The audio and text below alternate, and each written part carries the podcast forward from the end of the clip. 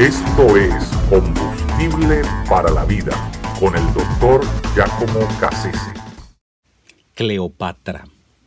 Al pie de un enorme monumento dedicado al gran científico Nicolás Copérnico, hay una mm, inscripción que dice de la manera siguiente, detuvo al sol y movió la tierra. Obviamente todo el mundo sabe que literalmente eso no fue lo que pasó. Sin embargo, por haber demostrado ¿verdad? la teoría de, lo que se llama eh, el heliocentrismo, ¿verdad? demostró eh, que no era el Sol que le daba la vuelta a la Tierra, sino la Tierra la vuelta al Sol. Y de ahí ¿verdad? La, la expresión que se usa. Algo parecido se puede decir de Cleopatra. Cleopatra detuvo a Roma y movió a sus líderes a su antojo. Es algo verdaderamente impresionante en la historia del imperio romano, cómo una sola mujer pudo lograr más que lo que no pudieron lograr ejércitos completos, naciones completas, guerreros de los más valientes, no pudieron doblegar a Roma como lo hizo Cleopatra. Eh, Cleopatra era una princesa, hija de Ptolomeo XIII, eh, em, último, última reina eh, de, Egipto y con quien va a terminar la dinastía de los Ptolomeos. Los Ptolomeos eran de origen griego y habían llegado a poseer Egipto después que el imperio eh, griego se dividió en cuatro pedazos. Así que desde entonces estaban en el poder, pero maltrechos, y por eso tuvieron que pactar muchas veces con Roma y de alguna manera ellos sabían que aunque Roma les había dado licencia para seguir como una nación independiente, ellos sabían que estaban, estaban en remojo. Es decir, eh, eh, esperaban el día en que Roma cobrase todos los favores que les había hecho, las concesiones que le había hecho a Egipto. Así que eh, un día, en medio de una situación un poco controvertida, Julio César que venía de derrotar a, la Galia, es decir, una región del centro de Europa que hasta entonces era inaccesible para, eh, para el Imperio Romano, al darse cuenta Marcos Craso y Pompeyo que este hombre venía, había cruzado el Rubicón y se dirigía a Roma, ¿verdad? Buscaron maneras de, de salir de allí y sobre todo de granjear algún tipo de, de, territorio que les proveyera mm, de nuevas riquezas y además mm, poder conformar nuevos ejércitos para hacerle frente a Julio César. El caso es que Julio César llegó hasta Egipto, donde supuestamente se había escondido Pompeyo. Pompeyo además era eh, familia política porque su hija Julia estaba casada con, con Pompeyo. Sin embargo, cuando llegó a Egipto se dio cuenta de que lo habían decapitado y le entregaron la cabeza de Pompeyo creyendo que Julio César se iba a alegrar con eso y se iba a congraciar, ¿verdad? Los egipcios se iban a congraciar con Julio César, pero la reacción fue todo lo contrario.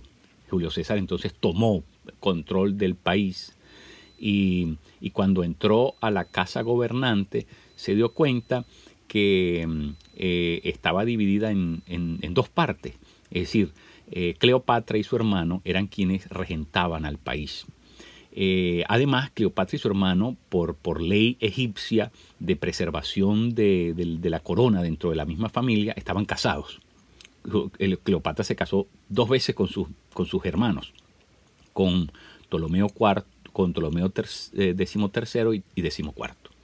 El caso es que eh, Julio César dijo, bueno, mañana determinaré quién finalmente se quedará como rey único aquí en, Egipto bajo mi, bajo mi tutela.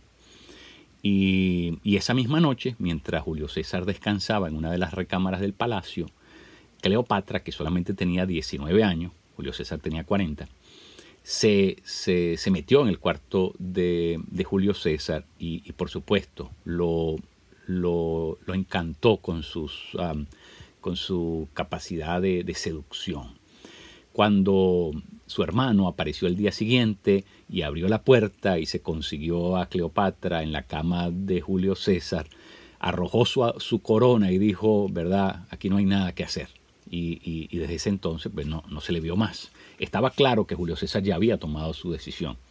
Y, desde entonces eh, Cleopatra quedó como gobernadora única, eh, reina única del vasto imperio egipcio, bajo la tutela de Roma, por supuesto. Eh, el caso es que esta mujer hizo con Julio César lo que quiso. Lo, controló, compró tiempo, compró recursos, protección, todo para mantenerse en el poder y para mantener viva la esperanza eh, egipcia. Eh, después de un tiempo regresó Julio César a Roma y un poco, un poco después la propia Cleopatra se apersonó en Roma. Un poco tiempo después Julio César fue asesinado en el, recinto del, Senado romano por Marcus Brutus, eh, y ella estaba allí en Roma y le tocó presenciar semejante situación, lo cual eh, indicaba que tenía que, tomar una decisión pronto, porque ya todo lo que había construido con la ayuda de Julio César se, estaba desboronando y necesitaba hacer una nueva elección. Y su elección fue Marco Antonio. Marco Antonio llegó a convertirse en uno de los tres gobernantes que eh, estaban a cargo del imperio mientras se tomaba una decisión definitiva. El otro y más importante era Octavio, quien finalmente quedaría como, como el primer emperador romano.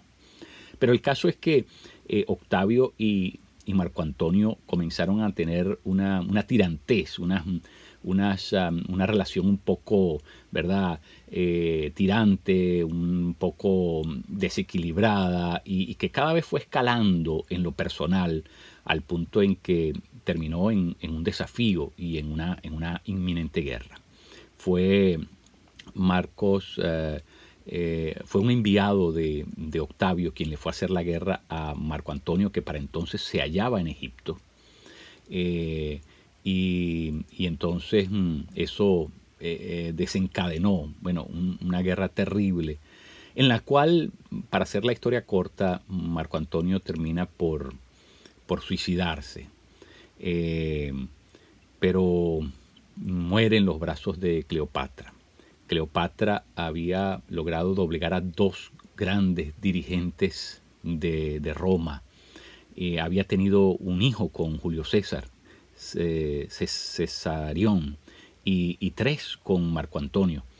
Eh, y, con este último había soñado mm, poseer todo el mundo conocido, mm, todo lo que estaba bajo el imperio romano, pero aquellos planes se desvanecieron. Por lo tanto, Julio, eh, por lo tanto Cleopatra, un poco después del suicidio de, Marco Antonio, ella también, eh, ¿verdad? Por medio de una tradición antigua egipcia, se dejó morder por una por una serpiente venenosa y, así también mm, logró morir.